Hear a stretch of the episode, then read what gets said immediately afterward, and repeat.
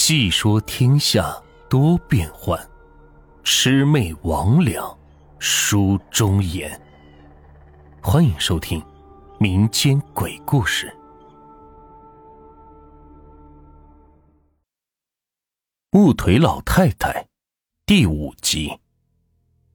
这只眼睛的忽然出现，把我三婶吓得是屁滚尿流，一屁股坐在了地上，连滚带爬的跑回屋里去了。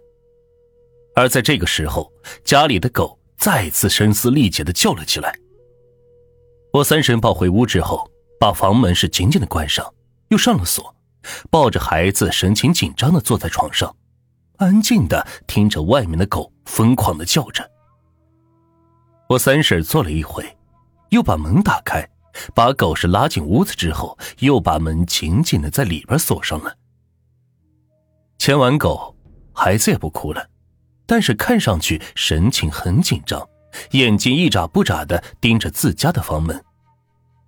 我三婶看孩子这样，心里是特别的委屈，她特别后悔让我三叔走。我三婶抱着孩子看着狗，在屋里又坐了一会儿，想着这大门也插上了，房门从里边也锁上了，外面的人肯定是进不了。想清楚这个事实之后，我三婶是放松了一些。就开始想办法，这万一外面的人是进来了，他应该该怎么去对付？反正短短的时间之内，我三婶想了好多种法子，也想了万一外面的人进来之后应对的法子，他甚至都有和外面的人拼了的想法。就在我三婶想到拼了这一块的时候，大门忽然被敲响了。听到大门被敲响的声音，我三婶浑身一激灵，差点把孩子给扔了。与此同时，他大脑一片空白，刚才想的所有法子，一瞬间忘的是干干净净。我三婶正在不知道该怎么办的时候，大门第二次被敲响了，外面还响起了一个男人叫门的声音：“三妹，在家吗？”我三婶一听，差点是哭出来。原来这喊门的声音是我大伯。我三婶手忙脚乱的拉开房门，抱着孩子到了院子里，给我大伯开了门。见到我大伯的那一刻，我三婶是泣不成声。我大伯看我三婶这样，连忙是问出了什么事。我三婶实话实说，告诉我大伯，刚才他们家院外有个人。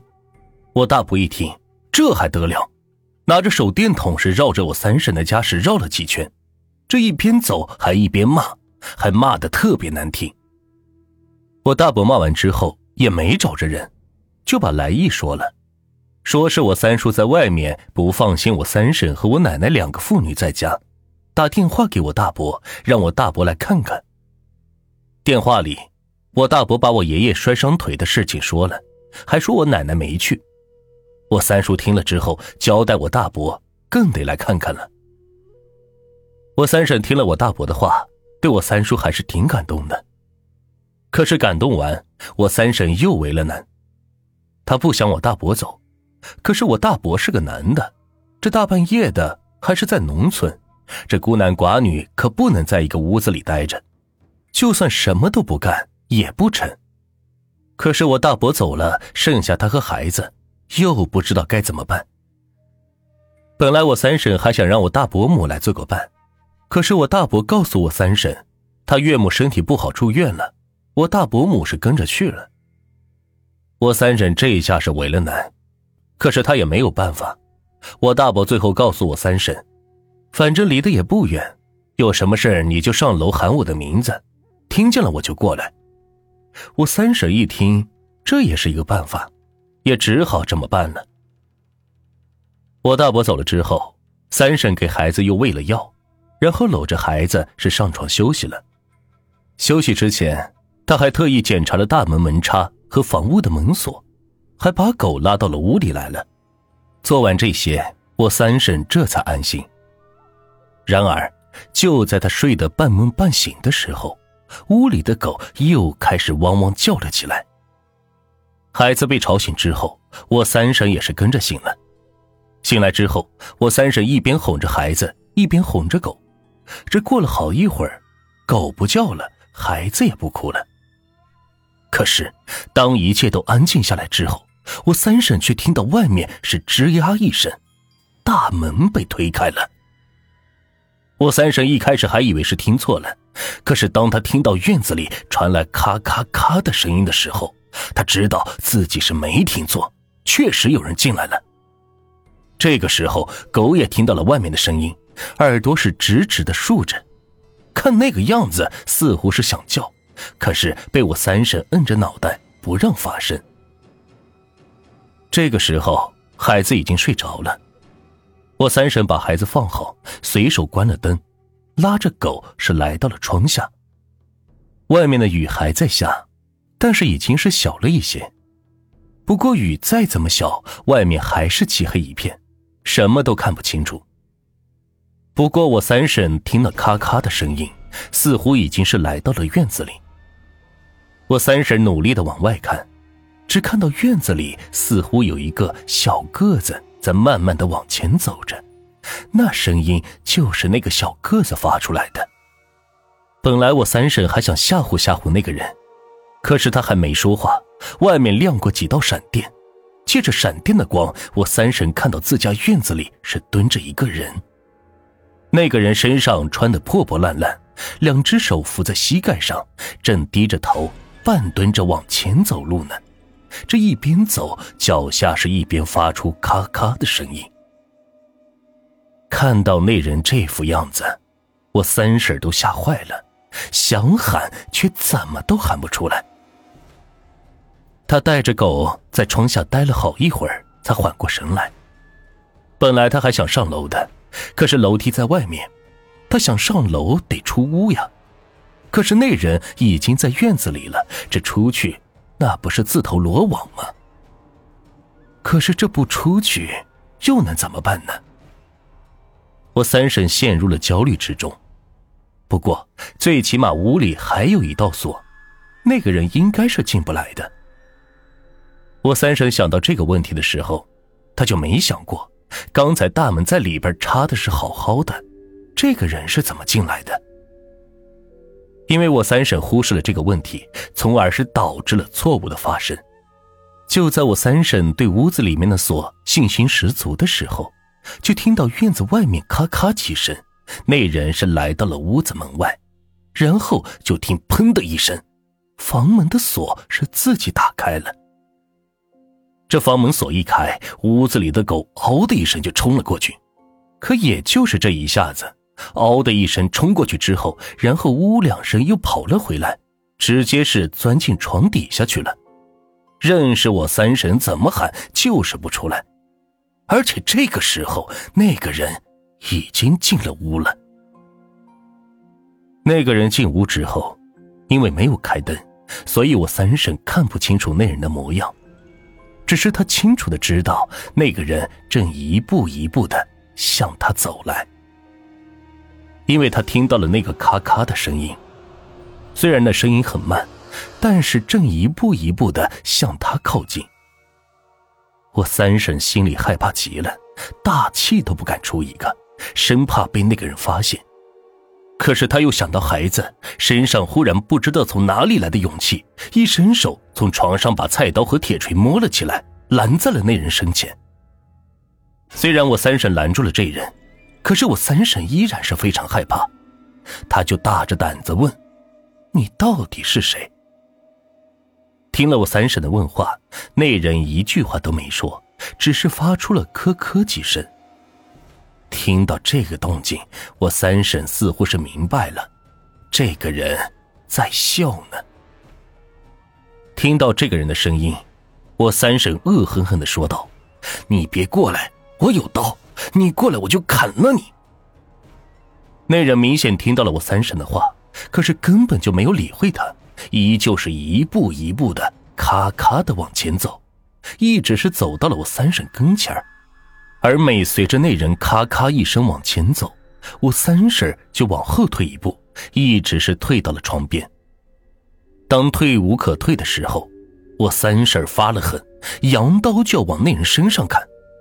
可是刀刚扬起来，还没往下落的时候，天空又闪过了一道闪电。这道闪电是照亮了屋子，借着这道闪电的光亮，我三婶看到了眼前这个人的模样。其实要说模样也不准确，或者说只是一个大致的模样。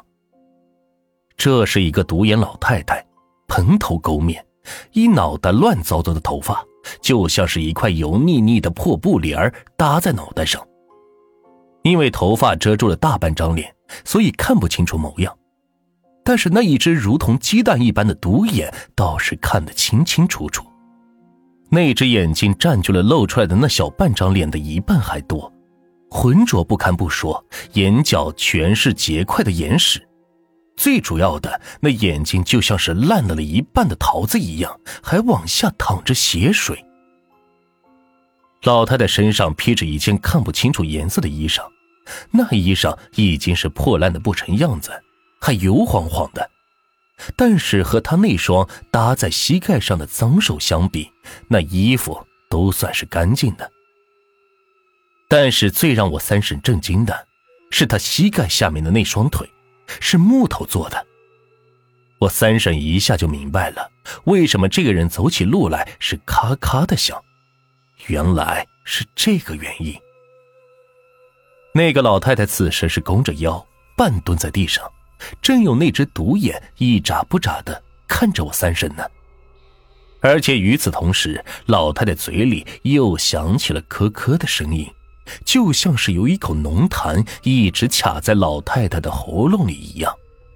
听到这个声音之后，我三婶也不知道自己怎么了，是被老太太吓的，还是其他原因，顿时浑身上下是失去了力气，手里的菜刀和铁锤也是握不住了，双双掉在地上，然后人也就没了劲儿，一下子是栽倒在床边。我三婶栽倒之后。那个老太太就来到床边，把孩子是抱在了怀里。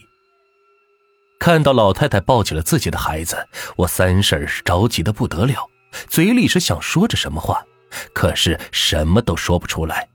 也想站起来，可是身上也没有什么力气，怎么也站不起来。老太太抱着孩子之后，喉咙里又发出了咳咳几声响，也不见老太太使劲儿，就跳着到了床上。紧接着是一道闪电响起，这座房子是猛地一震，我三婶眼睁睁的看着后墙是裂开了一条巴掌宽的缝隙。老太太抱着孩子就这样从缝隙里走掉了。听了我三叔的讲述，这件事情从头到尾我都没有想明白，为什么老太太要抢小孩，还要从屋子后墙的裂缝走，而且为什么老太太？要那样走路呢？对于我提出来的问题，三叔没办法解答，因为他也不知道答案。其实不光他不知道答案，其他人也不知道答案，所以最终的结果，这些问题就是无解。不过多年之后，我认识一位警官，聊天的时候，这个警官告诉我，他们曾经破获一起拐卖人口的案件。这个贩卖人口的团伙人还不少，而且分工明确。最主要的，这个团伙的作案手法十分有意思。